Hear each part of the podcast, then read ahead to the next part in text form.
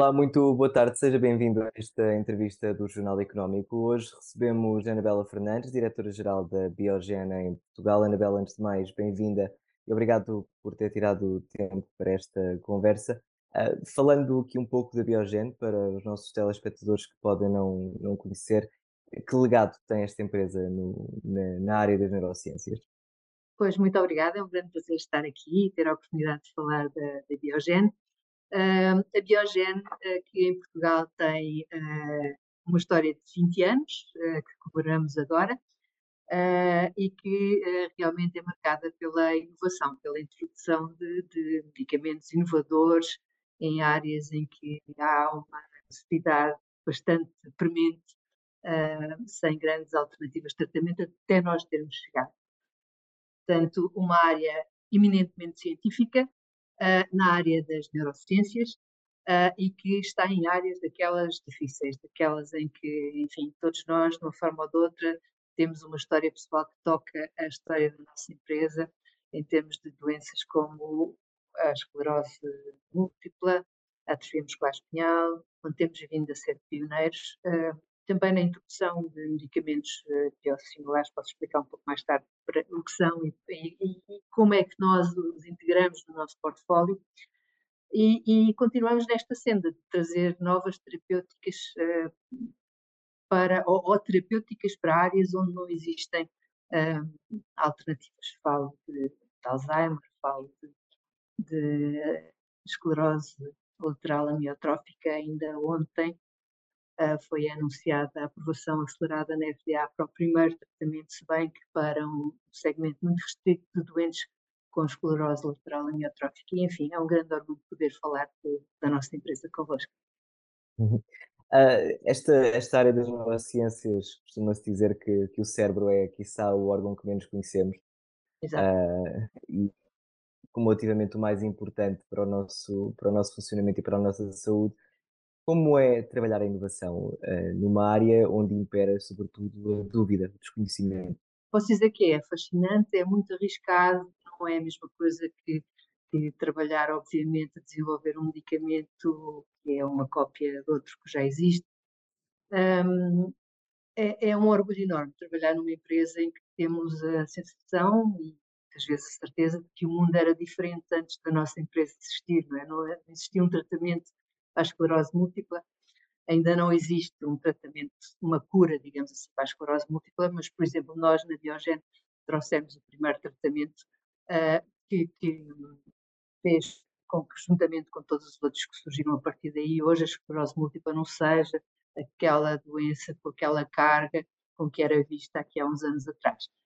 Portanto, neste momento temos, uh, temos cinco medicamentos para a esclerose múltipla, e um para modificadores da doença e um para a sintomatologia, portanto, ter a certeza que contribuímos no dia a dia para a, a, a melhoria, de facto, uh, da vida de pessoas concretas e que sem nós não tinham uh, a possibilidade de viver uh, plenamente como fazem. a possibilidade de participar na descoberta de novas terapêuticas para áreas como a atrofia muscular espinhal, por exemplo.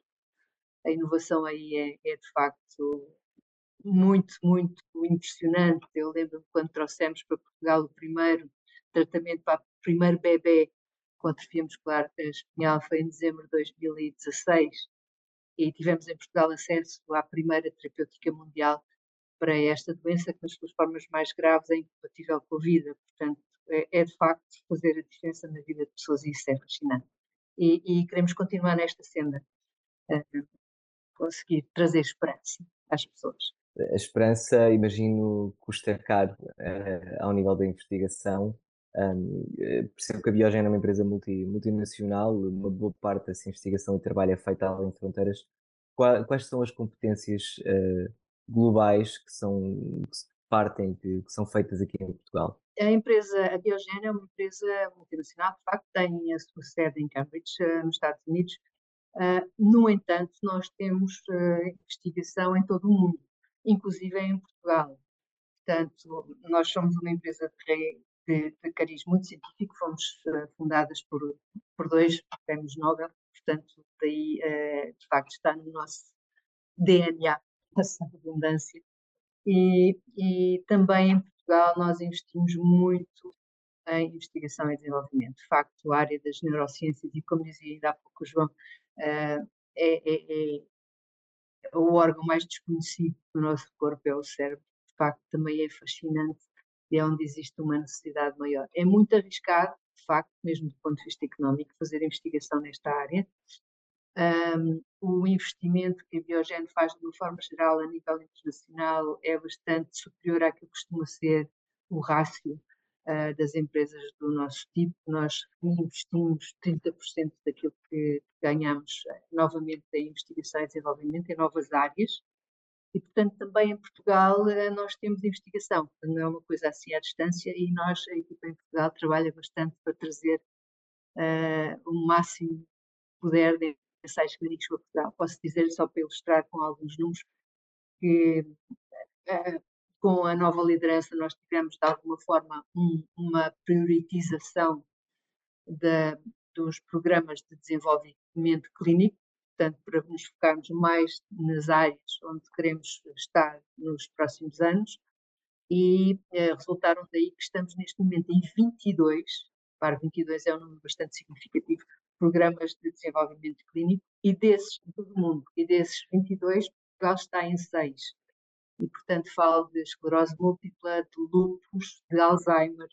Portanto, nós temos investigadores e ensaios clínicos a decorrer em Portugal com, com muito orgulho. Nós investimos cerca de um milhão entre investigação e desenvolvimento e educação um, no país. E, no, e, no, total dos países e, onde estão presentes? E no, e no, total, isto é variável, mas posso lhe dizer que é cerca de 30% de tudo aquilo que a empresa faz, portanto, em termos globais. E consegue concretizar qual foi esse valor, por exemplo, no último ano? Uh, depende do, dos lucros, isso depende de, de, site para site, sítio para sítio, mas, portanto, a regra geral, a regra é esta, não é? Portanto, nós faturamos, uh, enquanto empresa, no seu total, cerca de 10,2 uh, ah, mil milhões ou bilhões, como dizem os americanos, de dólares. Uh, portanto, claro que nem tudo isso é lucro, não é? Dependendo depois de, de claro. quem sai, 30% é reinvestido agora depende de filial por filial, uh, empresa por empresa, como é, como é óbvio. É um investimento significativo. Sim, para um, um milhão em, em, Portugal, há perspectivas de aumentar este valor nos próximos anos? Uh, sim, nós tentamos o mais possível trazer investigação uh, clínica para Portugal. Nós temos características muito propícias à atração dos ensaios clínicos. E, e, temos aqui uma equipa na nossa filial muito determinada em fazê-lo acontecer e como fatores eh, bastante favoráveis temos, eh, de facto, a qualidade dos nossos investigadores, que é extraordinário. Temos gente, de facto, muito, muito boa, muito bem preparada, que dá cartas a nível mundial. Uh, e depois há sempre o resto da moeda, não é? Por outro lado, temos uh, a nossa já famosa burocracia e dificuldade extrema, às vezes, em conseguir aprovação. Uh, e, e, os tempos, os timings muito demorados, o que faz com que às vezes as multinacionais acabem por deslocar esse investimento para outros países. Mas, obviamente, trazer a investigação para Portugal cada vez mais é sempre um dos nossos objetivos e, e de facto, tudo aquilo que temos feito, temos feito com bastante bom resultado, também nos ajuda a atrair cada vez mais investigação, não é? Corre bem quando conseguimos fazê-lo. Anabela Fernandes, voltamos já à conversa dentro de breves momentos. Eh, vamos recuperar, eh, entretanto, este tema da, da atração e da retenção em Portugal após um breve intervalo.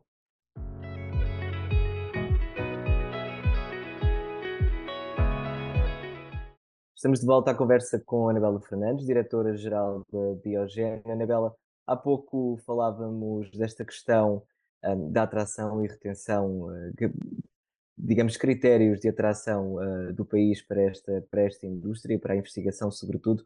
Um, quando falamos com empresas do setor farmacêutico, uh, empresas ligadas, sobretudo, a medicamentos biosimilares, já me, pode, já me poderá esclarecer melhor uh, do que se trata.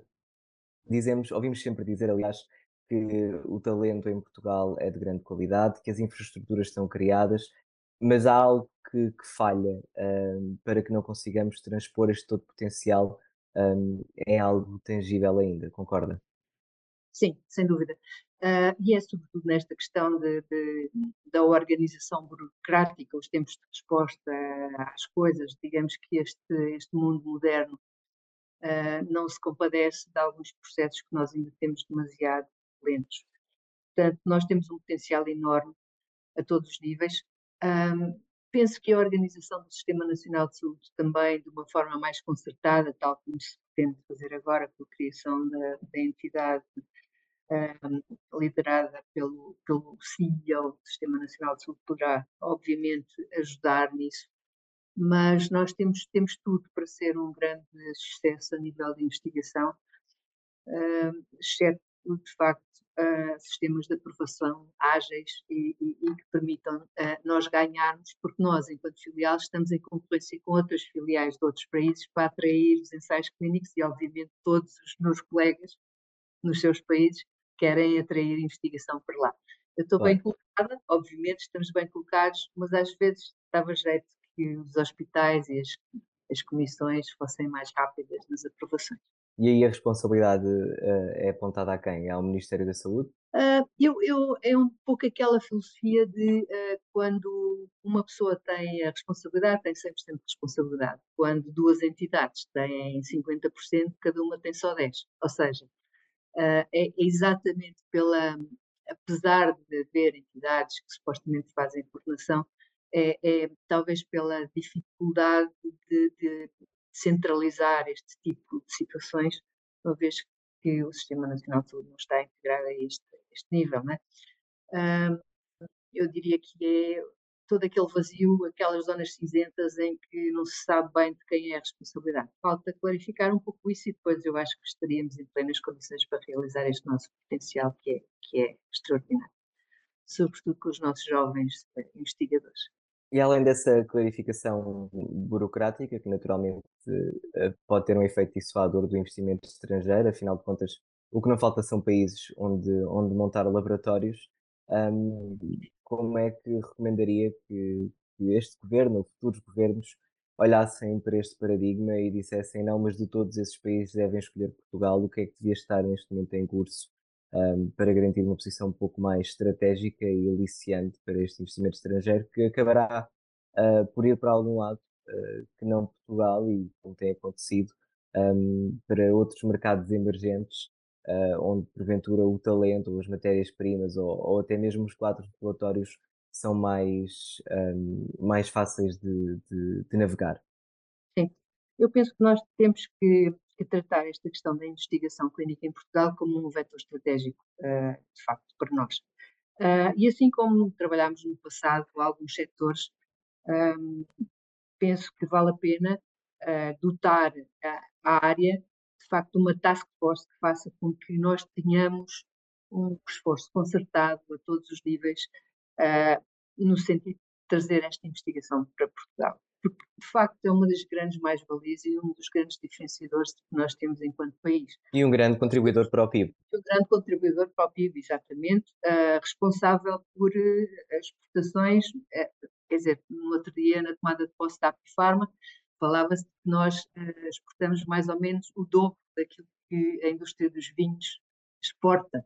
Uh, não sei se o João conhecia este número, mas é um Sim, número. Os, os, valores, os valores da Apifarma e da Apogen também divergem um bocadinho na tá, estimativa. seja como for, Mas são valores próximos dos 2 mil milhões de, de euros em de exportações. E, portanto, uh, é de facto uma das coisas boas que nós temos, os skills linguísticos, a preparação das nossas pessoas, a agilidade que nós temos.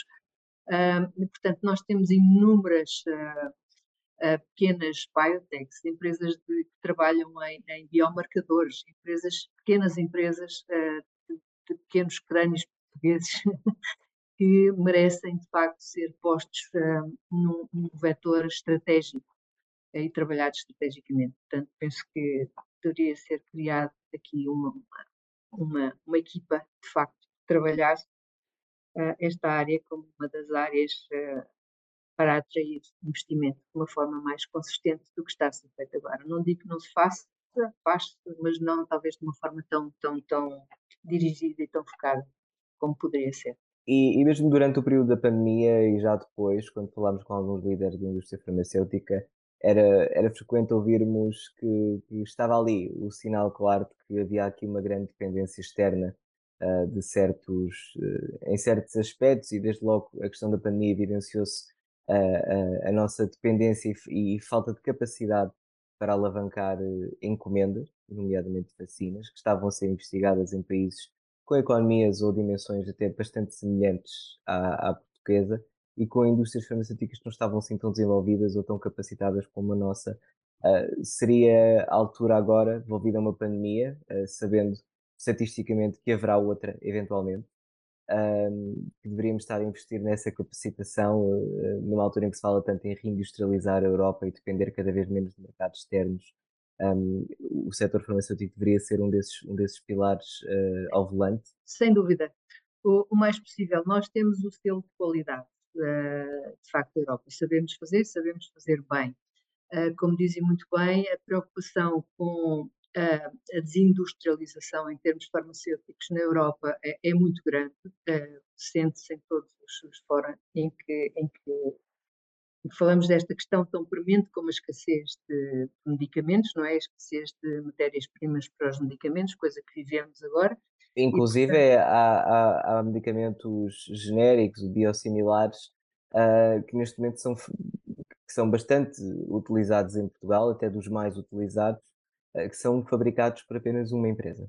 Pois, uh, exatamente, uh, os, os, planos de contingência têm que estar sempre ehm, na ordem do dia, porque, como dizia bem, não é se vai haver outra pandemia, quando, não é? E, portanto, temos que estar preparados e, felizmente, há sempre um lado positivo para a indústria europeia. a pandemia vai mostrar que não se pode olhar só, pura e simplesmente, ao que é mais barato, o que é mais barato produzir onde, uh, mais importante do que tudo isso não é ser mais barato, é se existe, não é? E, portanto, isso acontece muitas vezes, mesmo em Portugal, que, que são vendidos uh, medicamentos a um preço barato e depois o que acontece é que uh, ele, por simplesmente, não existe porque, porque a capacidade de produção é, é nula.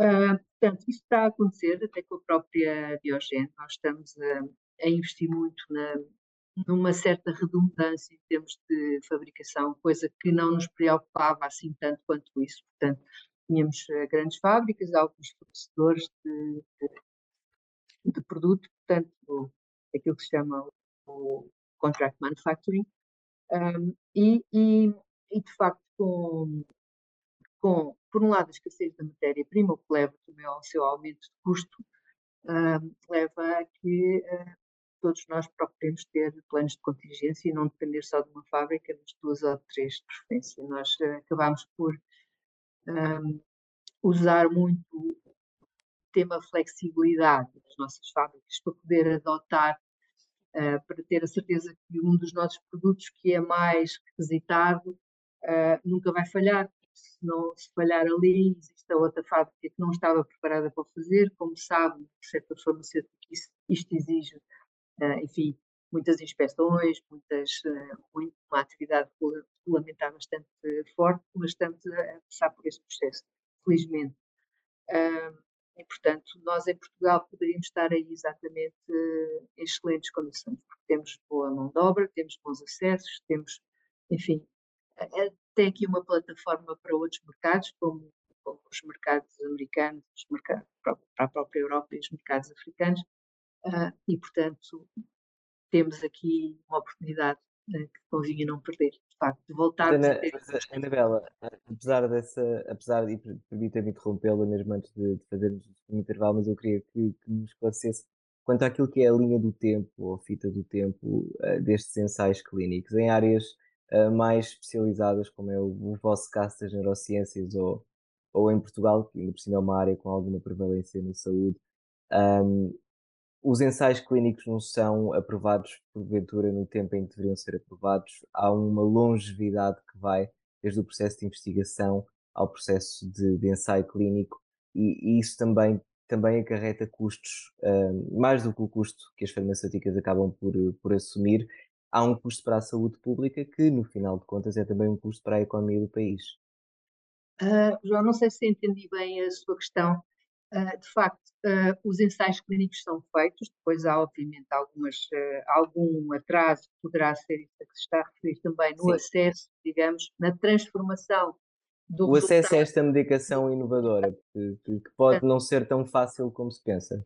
assumindo que os ensaios clínicos são positivos, digamos assim, depois há, de facto, esse tal delay, que em Portugal pode ser maior que noutros sítios, também há outros países onde, onde é mais longo o período uh, entre uma coisa e outra, em que demora o acesso à inovação.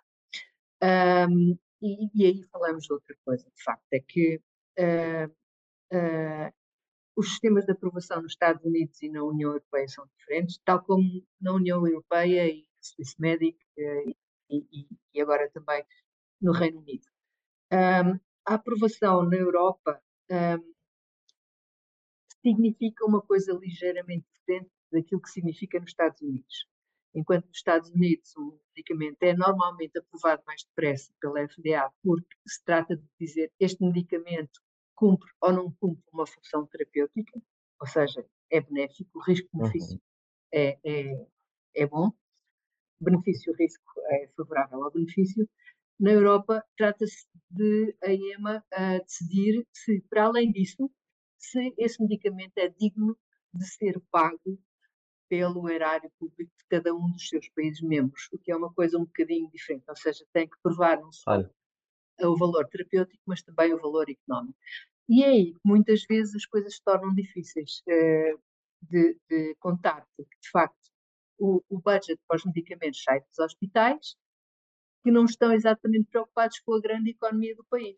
Se eu lhe disser que a doença de Alzheimer é responsável por 1% do PIB uh, eh, português, por exemplo, só para lhe dar assim por alto, uh, isto não se traduz imediatamente uh, como benefício no hospital que vai ter que pagar a medicação para Alzheimer, por exemplo. E, portanto, o que acontece normalmente é que o pagador não uh, vê a situação do ponto de vista da sociedade no seu todo. E, portanto, por isso é que muitas vezes as coisas uh, demoram um pouco mais, porque nós temos que provar que economicamente a introdução daquele medicamento faz sentido. É viável. Exato. Um, e é nessa linha que temos de trabalhar, coisas que muitas vezes as pessoas desconhecem obviamente, uh, por completo. Mas muitas vezes demora por causa disso, porque, porque os recursos são limitados, obviamente, e os governos têm que fazer escolhas. Os, os orçamentos dos, dos sistemas nacionais de saúde são limitados. Nós próprios temos a, a nossa unidade de biosimilares, uh, portanto, escolhemos o nosso excedente produtivo que temos nas nossas fábricas biológicas, uh, onde a produção é bastante mais cara, como imaginado, que nos, nos ah. medicamentos químicos tradicionais, e fazemos medicamentos que já perderam a, a, patente para poder introduzir também alguma poupança no Sistema Nacional de Saúde, de sua vez, permita que alguns recursos sejam libertados para, para, para depois custear a inovação. Porque temos consciência exatamente disso, que os recursos não são infinitos, obviamente. Claro. Anabela, voltaremos uh, já a seguir à última parte desta entrevista, após um breve intervalo, e, e retomamos esta questão dos custos no sistema de saúde.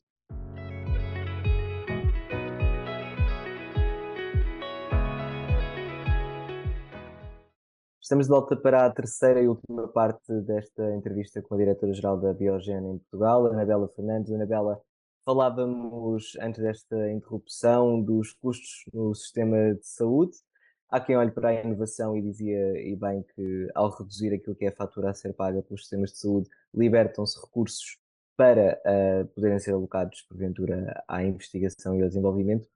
Há quem olhe para a investigação e para o desenvolvimento como um custo, mas há também quem o encara como um investimento. Qual é a sua perspectiva neste, neste caso? Uh, depende, não é? Mas, uh, obviamente, no nosso caso é um investimento. Uh, é um investimento e há aqui uma tendência para nós trabalharmos cada vez mais na prevenção, ou seja, trabalharmos cada vez mais na saúde e não no tratamento da doença.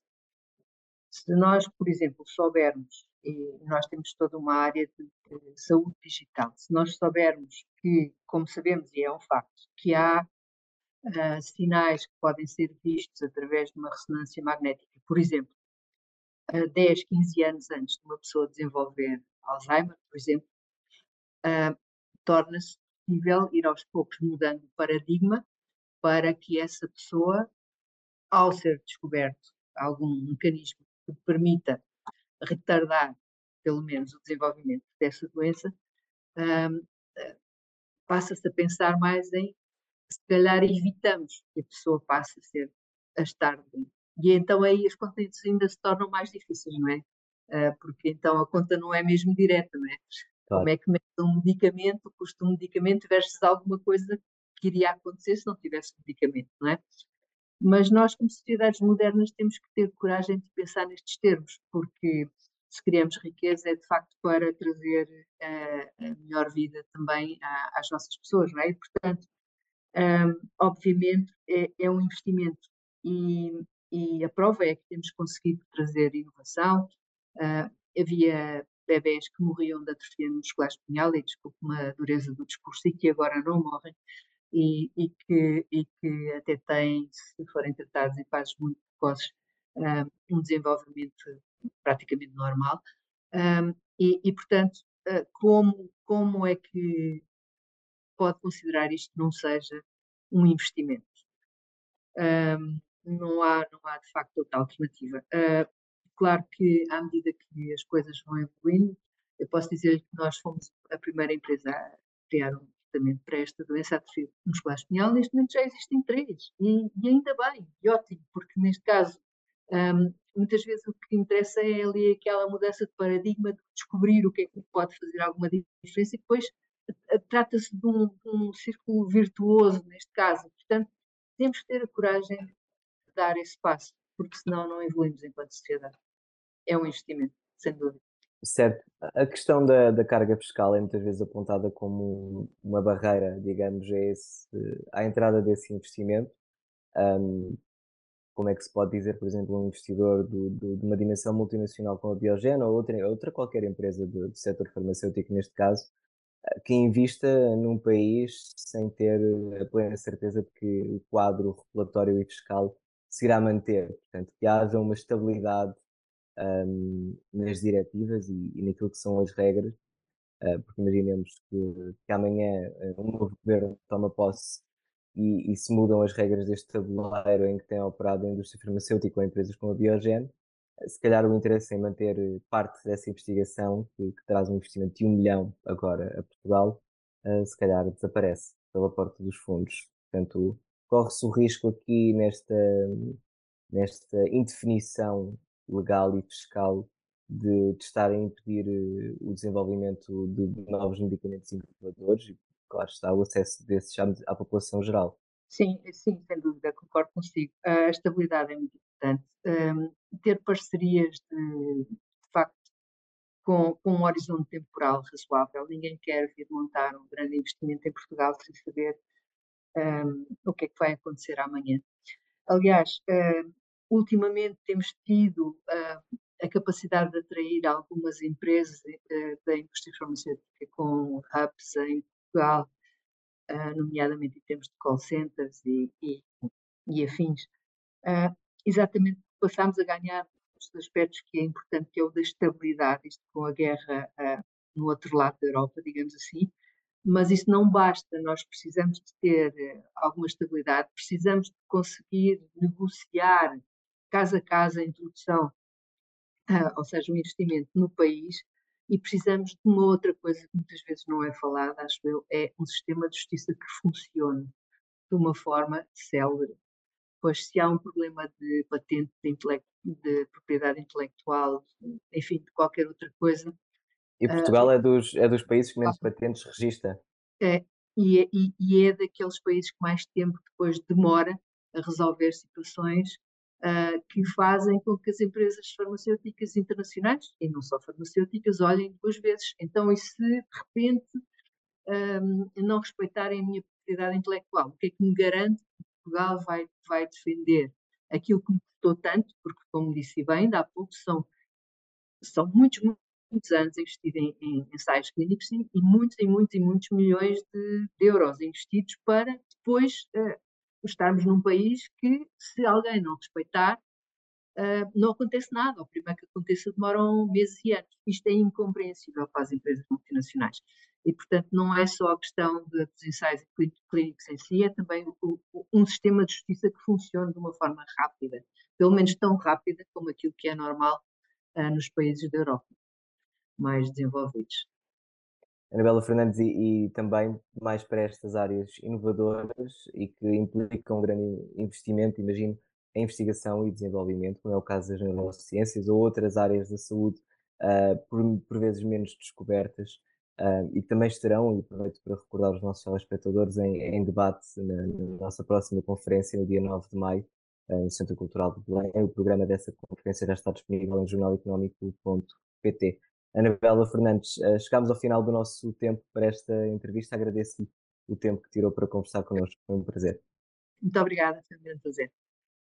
Obrigado também a si que esteve desse lado a acompanhar. Já sabe que pode ver e rever estas e outras entrevistas sempre que quiser em jornaleconómico.pt, na nossa plataforma JTV e nas redes sociais. Da nossa parte é tudo. Fique bem.